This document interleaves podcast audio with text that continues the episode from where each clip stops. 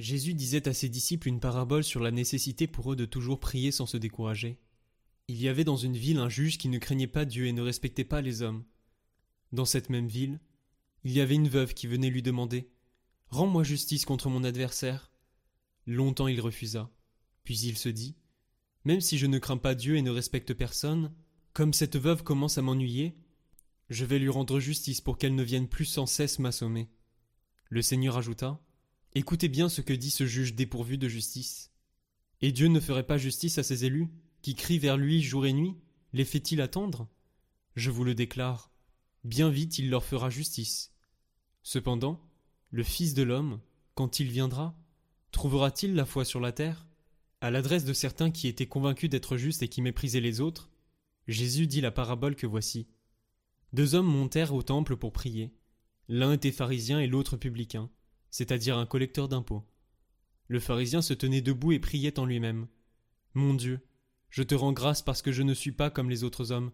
Ils sont voleurs, injustes, adultères, ou encore comme ce publicain. Je jeûne deux fois par semaine, et je verse le dixième de tout ce que je gagne. Le publicain, lui, se tenait à distance et n'osait même pas lever les yeux vers le ciel. Mais il se frappait la poitrine en disant Mon Dieu, montre-toi favorable au pécheur que je suis. Je vous le déclare, quand ce dernier redescendit dans sa maison, c'est lui qui était devenu un homme juste plutôt que l'autre. Qui s'élève sera abaissé, qui s'abaisse sera élevé. Des gens présentaient à Jésus même les nourrissons, afin qu'il pose les mains sur eux. En voyant cela, les disciples les écartaient vivement. Mais Jésus les fit venir à lui en disant Laissez les enfants venir à moi, et ne les empêchez pas, car le royaume de Dieu est à ceux qui leur ressemblent. Amen, je vous le dis. Celui qui n'accueille pas le royaume de Dieu à la manière d'un enfant n'y entrera pas. Un notable lui demanda. Bon maître, que dois-je faire pour avoir la vie éternelle en héritage? Jésus lui dit. Pourquoi dire que je suis bon? Personne n'est bon sinon Dieu seul. Tu connais les commandements? Ne commets pas d'adultère, ne commets pas de meurtre, ne commets pas de vol, ne porte pas de faux témoignages, honore ton père et ta mère. L'homme répondit Tout cela, je l'ai observé depuis ma jeunesse. À ces mots, Jésus lui dit Une seule chose te fait encore défaut. Vends tout ce que tu as, distribue-le aux pauvres, et tu auras un trésor dans les cieux. Puis viens, suis-moi. Mais entendant ces paroles, l'homme devint profondément triste, car il était très riche. Le voyant devenu si triste, Jésus dit Comme il est difficile à ceux qui possèdent des richesses de pénétrer dans le royaume de Dieu car il est plus facile à un chameau de passer par le trou d'une aiguille qu'à un riche d'entrer dans le royaume de Dieu. Ceux qui l'entendaient lui demandèrent Mais alors, qui peut être sauvé? Jésus répondit Ce qui est impossible pour les hommes est possible pour Dieu.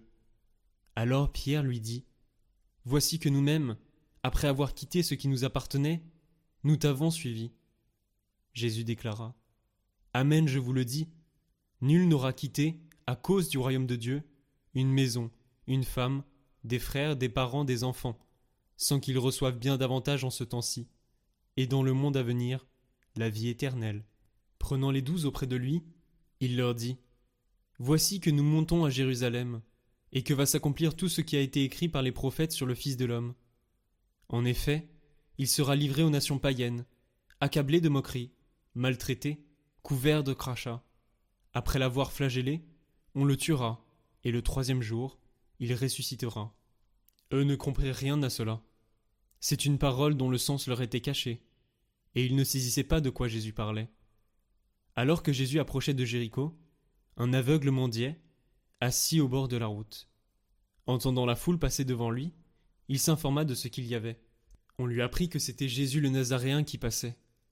Il s'écria Jésus, fils de David, prends pitié de moi. Ceux qui marchaient en tête le rabrouaient pour le faire taire. Mais lui criait de plus belle Fils de David, prends pitié de moi. Jésus s'arrêta et il ordonna qu'on le lui amène. Quand il se fut approché, Jésus lui demanda Que veux-tu que je fasse pour toi? Il répondit Seigneur, que je retrouve la vue. Et Jésus lui dit Retrouve la vue, ta foi t'a sauvé. À l'instant même, il retrouva la vue, et il suivait Jésus en rendant gloire à Dieu. Et tout le peuple voyant cela, adressa une louange à Dieu.